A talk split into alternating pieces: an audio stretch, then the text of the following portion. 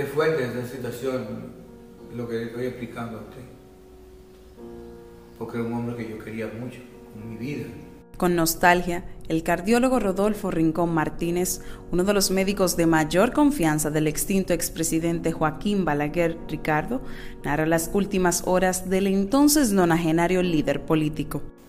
Tenía su corazón A pesar de que, según el doctor Rincón, Balaguer tenía el corazón como un niño, hace 19 años que falleció, 14 de julio de 2002. Casi 10 décadas vivió, de las cuales gobernó el país por más de 22 años entre luces y sombras. Padeció de la vista, problemas de circulación y caídas, pero nunca lo llevaron a estar en alto riesgo de muerte. Sobre su longevidad, con motivo del cumpleaños número 92 del líder reformista, el periodista Leo Reyes lo describe en un escrito publicado en el periódico El Siglo en 1998, un ser que todo lo ha calculado y no hay por qué no pensar que hasta la muerte. La hora llegó, tres años después. Balaguer falleció unos 11 días después de que le descubrieran dos úlceras en el estómago el 4 de julio de 2002, originadas por la ingestión de analgésicos. Como cada miércoles, el 3 de julio, el doctor Rodolfo Rincón consultó a Balaguer y lo vio en perfectas condiciones pero para su sorpresa, al día siguiente se entera por los noticiarios vespertinos que el siete veces presidente de la República había sido ingresado de emergencia en la clínica Abreu.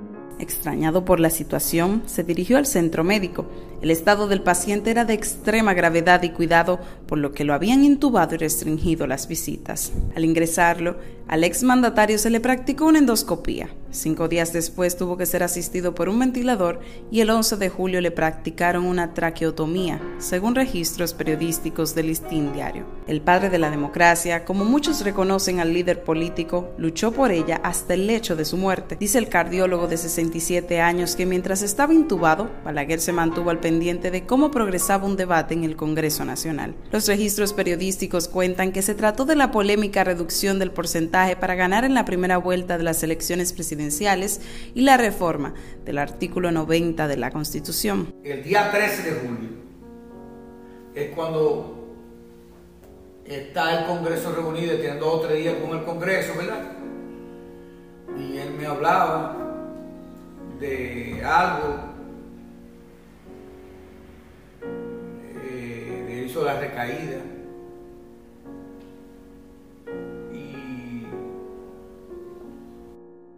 En ese momento, Rincón se detiene, porque es fuerte para él recordar los últimos momentos de quien vio como un padre. Éramos padre e hijo, hacíamos combinaciones de quién entraba y quién lo iba a ver, agrega Rincón. Incluso había un código entre los más cercanos de Balaguer para notificarle cualquier información. Una leve tos era la señal con la que le indicaban que afuera alguna personalidad de la política o autoridad eclesial le esperaba. Esa noche, Balaguer escuchaba inmóvil en voz de su secretaria los poemas que una vez escribió. El ensayista no podía hablar, pero ante la preocupación de aquella lectora que le visitó por solicitud de él, con un gesto le respondió que no se encontraba bien. Pese a que los médicos describían a un Balaguer que estaba bomba o nítido, Rincón destaca que presentó una recaída. Un paro cardíaco se registró la madrugada del domingo 14 de julio de 2002 en los monitores de la suite 406 en cuidados intensivos de la clínica Abreu. A la edad de 95 años, aquel cortesano de la era de Trujillo falleció acompañado de sus más estrechos colaboradores. Todo el mundo triste, triste. Eso fue una tristeza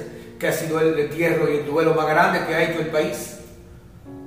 El entierro más grande y el duelo nacional más grande de un entierro se hizo fue el de Joaquín Balaguer. Era un hombre normal, era un hombre normal en todos los aspectos, pero un hombre sencillo, un hombre de muchas fibras humanas, un hombre que no le interesó.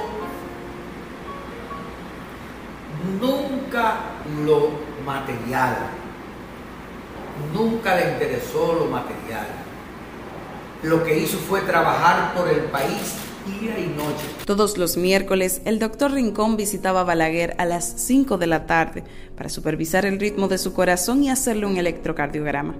Al finalizar el chequeo rutinario se sentaban a conversar, pero el miércoles 3 de julio de 2002 el cardiólogo lo notó apagado y deprimido pese a que sus signos vitales estaban en perfecto estado. Esa actitud no era normal en él, expresó mientras suspiraba y más curioso le pareció que semanas antes, como si augurara su partida, le solicitara que le sacaran el corazón. En un transcurso de dos o tres semanas, él sí me dijo algo, porque conversábamos mucho, me dijo, Rincón, yo quiero que tú me saques el corazón. Tras la confirmación, llamó al general Pérez Bello y Aníbal Páez, dos de los más leales y cercanos colaboradores del ex jefe de Estado, para que fueran testigos de la solicitud.